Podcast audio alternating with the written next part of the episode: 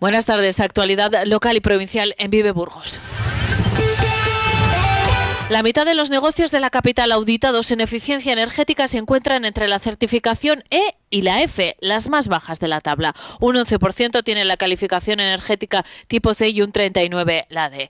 La Federación de Asociaciones Empresariales y el Ayuntamiento de Burgos eh, publican una guía práctica de eficiencia y rehabilitación energética dirigida a los sectores de comercio y servicios. Con ello, quieren reducir la huella de carbono, recortar los gastos energéticos y fomentar las auditorías. Hasta ahora han sido asesorados más de 50 negocios y casi una treintena han realizado estas revisiones que han puesto de relieve el estado en el que se encuentra el tejido industrial y empresarial de la ciudad. Con esta guía, ha asegurado la secretaria general de FAE, Emiliana Molero, se mejorará la competitividad y la imagen de los establecimientos burgaleses que con esta oficina mm, yo creo que lo, que vamos a conseguir es eh, fortalecer la competitividad de nuestras empresas del sector de, de servicios y desde luego que va a mejorar la imagen reputacional de los establecimientos de, de, Burgos. Desde el Ayuntamiento, la Concejalía de Comercio ha confirmado la apuesta de la Administración local por este plan porque puede ser vital para la supervivencia de los negocios y sirve para crear sinergias entre asociaciones. Colectivos de comerciantes han celebrado este acuerdo para complementar el esfuerzo enorme por adaptarse. Belén Marticorena es gerente de la Asociación de Comerciantes del Centro Histórico. Este tipo de servicio de asesoramiento es em, imprescindible. Eh, hay que ampliarlo, seguramente no sé si mejorarlo, porque de decir que los participantes eh, con los que yo he hablado han estado encantados de recibir este servicio. Abrimos la página municipal. Urbaser, la empresa que se ocupa de la limpieza municipal, ha renovado su flota de vehículos para mejorar la calidad de sus servicios. Ha incorporado 119 en total, 42 vehículos en esta legislatura. Son vehículos de gas y poseen GPS. La alcaldesa Cristina Ayala añade a esta nueva equipación esta valoración cada incidencia se va a poder controlar perfectamente con ese nuevo equipamiento. Creo que eso también es muy importante, porque para cuando haya quejas vecinales podremos saber y ubicar exactamente dónde ha estado cada uno de los vehículos y cuáles son los servicios que se han podido hacer y cuáles no. La alcaldesa se ha mostrado satisfecha por el aumento de la recogida selectiva, que en los dos últimos años se ha incrementado un 25%. Respecto al expediente abierto a Urbaser por el incumplimiento del contrato de recogida de residuos y limpieza viaria, Ayala ha dicho que su obligación política es hacer un control del trabajo que realiza la empresa se ha comenzado ese expediente. Ese expediente, como es lógico, ha dado audiencia a la empresa para que la empresa diga lo que conviene a su derecho y finalmente se resolverá. Pero es que esa es la forma en la que se hace gestión política. En el momento en que se detecta que puede haber cualquier incumplimiento de acuerdo con el pliego, nosotros tenemos la obligación política de efectivamente eso ponerlo sobre la mesa, no como hacía el anterior equipo de gobierno el Grupo Municipal Socialista celebra que la Junta de Castilla y León haya resuelto la cesión de la parcela del Silo, pero lamentan que lo haya hecho justo ahora que el Partido Popular y Vox gobiernan en el Ayuntamiento de Burgos. Daniel de la Rosa ha recordado que ellos llevaban dos años reclamándolo. Qué casualidad que apenas ocho meses la resolución sobre la cesión se haya agilizado. Como todo queda en casa, ¿verdad? Pues eh, las cosas van mucho más rápido. Nos alegramos formalmente de que se haya producido esta cesión o se vaya a producir en las próximas semanas, que se haya aprobado este proyecto definitivamente, que se haya aprobado por la Junta de Gobierno local, los socialistas han anunciado que trasladarán en la Junta de Portavoces la petición de fijar una fecha para celebrar el debate del Estado de la ciudad. De la Rosa también ha recordado que ayer el equipo de gobierno inició el expediente de modificación del contrato del carril bici en la calle Vitoria, pero no hay un informe que adelante las cantidades que el ayuntamiento tendrá que pagar a la empresa. No tenemos ningún tipo de comprobación ningún tipo de informe que nos adelante las cantidades por las cuales el ayuntamiento probablemente tenga que pagar más a la empresa adjudicataria, que prácticamente estamos dando una obra de un millón de euros.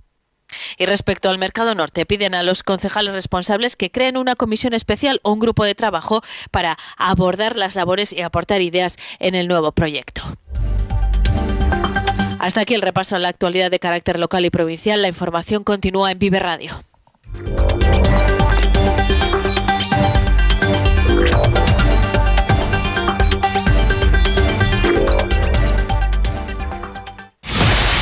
Vive Radio, servicios informativos con María Cristóbal.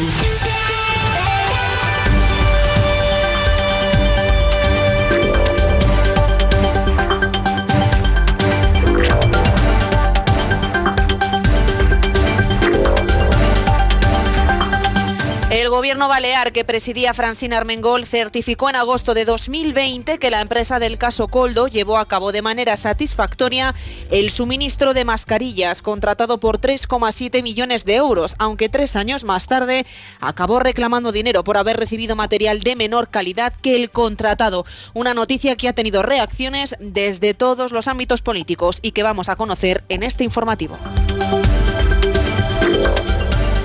Sobre economía antes de Castilla y León, el consejero Carlos Fernández Carriedo será el encargado de iniciar este lunes 4 de marzo las comparecencias de los consejeros en las Cortes de Castilla y León para presentar las cuentas que manejarán sus respectivos departamentos englobadas en los presupuestos de este año 2024. El martes día 5 de marzo será el turno del consejero de Industria, Comercio y Turismo y la Consejería de la Presidencia. Le siguen Movilidad y Transformación Digital y Agricultura, Ganadería y Desarrollo Rural. El presidente de la Junta de Castilla y León, Alfonso Fernández Mañoco, ha visitado hoy las obras de la nueva planta de Novartis en Castellanos de Moriscos, en Salamanca, que ha contado con una inversión de 12 millones de euros y que en colaboración con el Instituto de Investigación Biomédica de Salamanca y el Gobierno autonómico va a convertir a esta provincia en un referente en la lucha contra el cáncer a escala internacional. Las obras de este proyecto avanzan a buen ritmo, estando previsto que culminen en torno a octubre de este año, con la intención de que la planta esté operativa a lo largo de 2025, con la previsión de generar 70 puestos de trabajo entre directos e indirectos de alta cualificación técnica. De esta manera, Salamanca va a contar con una planta de medicamentos de última generación puntera en Europa. Dijimos que en Salamanca se iba a contar con una planta de medicamentos de última generación contra el cáncer, que además iba a ser puntera y, y pionera en Europa y la obra, como estamos viendo, avanza, avanza a buen ritmo. Lo has dicho tú, 12 millones de euros de inversión. En octubre las obras estarán terminadas, pero estará plenamente operativa a lo largo del, del año que viene. Mientras que la consejera de Familia e Igualdad de Oportunidades, Isabel Blanco, ha presentado hoy en la sede de la Fundación Intras, en Valladolid, un conjunto de soluciones, productos y proyectos innovadores por valor de 11,2 millones de euros, orientados a mejorar tanto los cuidados como la vida diaria de las personas mayores en situación de dependencia. En primer lugar, mediante la compra pública innovadora, se han adquirido productos como un andador inteligente y un sistema de ayuda para el uso del inodoro. Por otra parte, se encuentra en fase de pruebas un proyecto mediante el cual se han configurado robots para el cuidado y el entretenimiento de los mayores. Los cuatro primeros robots sociales llegarán en unas semanas a las residencias de Soria y Palencia y la otra quincena se repartirá en el resto de centros en verano. Unos productos que no están disponibles en el mercado se diseñan desde su desarrollo del prototipo, van evolucionando permanentemente hasta la compra y adquisición de esos productos. En este escenario están los andadores eh, inteligentes, más de 400, que irán destinados a centros residenciales, pero también eh, a los distintos programas que tenemos desde la Consejería para que las personas mayores puedan vivir en sus domicilios. Se trata de facilitarles la vida. Castilla y León lideró el turismo rural el pasado mes de enero y alcanzó las 61.797 pernoctaciones con un 5,1% más que en el mismo mes del año pasado. Representa un 6,2% más de viajeros, además, según la encuesta de ocupación en alojamientos turísticos extrahoteleros publicada hoy por el INE y recogida por la agencia ICAL. El incremento de Castilla y León contrasta con la caída del conjunto de España, tanto en pernoctaciones, que fue del 7,2%, como de viajeros, que se redujeron redujeron un 5,4%.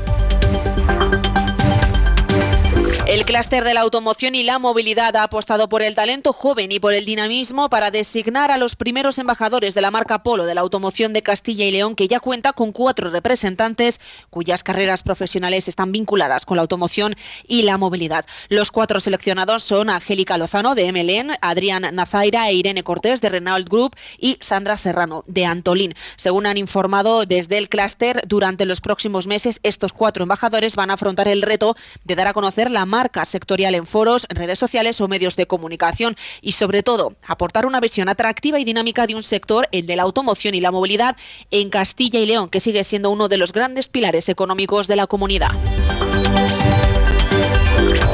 En la actualidad del país, el juez ha bloqueado 88 cuentas bancarias de la trama Coldo. Decreta el bloqueo y embargo preventivo de las cuentas, así como la prohibición de disponer de los saldos y los intereses que devenguen las cuentas bancarias o productos financieros que se relacionen a cada una de ellas. Prohíbe de manera expresa cualquier disposición sobre estas cuentas, indistintamente de cuál sea el tipo de vinculación. Un caso de corrupción que sigue dando de qué hablar porque el Partido Popular ha exigido la dimisión inmediata de la presidenta del Congreso, Francina Armengol. Lo hacen después de que la investigación señale, según los populares, que el gobierno autonómico de Baleares, que ella presidió, fue conocedor y colaborador activo de esta presunta estafa. La secretaria del partido, Cuca Gamarra, ha insistido en que la trama de corrupción del PSOE cada día afecta a más gente. ¿Qué es lo que estamos pidiendo? Explicaciones al presidente del gobierno. Si hay unas informaciones dentro de esta trama que ya necesitamos los españoles un quién es quién, porque cada día tiene nuevas ramificaciones, tiene cada vez va creciendo más y cada vez afecta a más gente, siempre del gobierno, del Partido Socialista y del entorno del presidente del gobierno. Pedir explicaciones es democrático.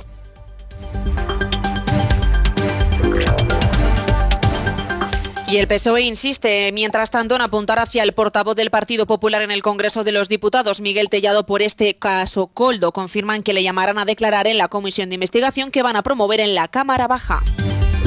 Otro caso judicial es el de la imputación por terrorismo al expresidente de la Generalitat, Carles Puigdemont, por parte del Tribunal Supremo. Una noticia que ha valorado la vicepresidenta primera del Gobierno y ministra de Hacienda, María Jesús Montero, quien ha asegurado que no provoca ninguna interferencia en las negociaciones de la ley de amnistía con Junts, una ley que dice que es imprescindible para pasar página. En todo caso, dice que el país sabe perfectamente qué es terrorismo y qué no. Creo que eh, no hay ninguna sorpresa respecto a cuáles eran las investigaciones que se estaba desarrollando por parte del juzgado. Por tanto, no provoca ninguna interferencia, ni para bien ni para mal, respecto a los acuerdos que se estaban intentando llegar a acordar ya de forma definitiva para tener una ley de amnistía que el Gobierno de España le parece imprescindible para pasar página. En un acto en Palencia, el ministro de la Presidencia, Justicia y Relaciones con las Cortes, Félix Bolaños, ha insistido en que el Tribunal Supremo no considera que los hechos atribuibles a Tsunami Democratic tras la sentencia del proceso puedan constituir un delito de terrorismo, tal y como se ha publicado. Ayer la decisión que adopta el Tribunal Supremo es eh, arrogarse la, la investigación del fenómeno de Tsunami Democratic y lo que no hizo ayer el Tribunal Supremo es calificar ningún hecho como terrorismo. Lo que hizo fue simplemente asumir la investigación, investigar unos hechos que se pueden calificar, como el propio auto del Tribunal Supremo dice, en diferentes delitos. La ministra de Inclusión, Seguridad Social y Migraciones, Elma Saiz, ha convocado a las comunidades autónomas a la segunda conferencia sectorial de migraciones de esta legislatura el próximo 18 de marzo en la sede del Ministerio. La reunión tendrá lugar después de que se haya registrado la llegada a España de un total de 13.302 migrantes desde enero hasta el 15 de febrero de este año, lo que supone un 424% más que en el mismo periodo de 2023. Y el IMSERSO reconoce que su programa de viajes necesita una reflexión profunda. La directora Maita mm, Sancho ha reconocido que el actual programa de turismo la necesita, ya que hay interrogantes a los que se debería dar respuesta. La responsable ha destacado tres posibles mejoras. Abrir los viajes para que respondan a las nuevas demandas, respetar el mantenimiento de empleo que generen los viajes y adaptarlos a diferentes grupos de población. Más asuntos, la tasa de inflación de la zona euro se habría situado en febrero en el 2,6% interanual, dos décimas por debajo de la subida del 2,8% del primer mes de 2024. Y la Comisión Europea ha anunciado un desembolso la próxima semana de 50 millones de euros de ayuda anual prevista de 82 para la Agencia de la ONU de los Refugiados ANRWA. La partida llegará en varias tandas, empezando por esta de 50, la seguirán dos rondas de 16 millones cada una. Y la Real Fábrica de Tapices de Madrid ha acogido la presentación de la Semana Santa de Castilla y León, que tendrá lugar del viernes 22 de marzo al domingo 31, donde ha acudido el vicepresidente Juan García Gallardo. Y estas son las noticias de la jornada de este viernes 1 de marzo. Les esperamos en la próxima parada informativa en esta misma frecuencia.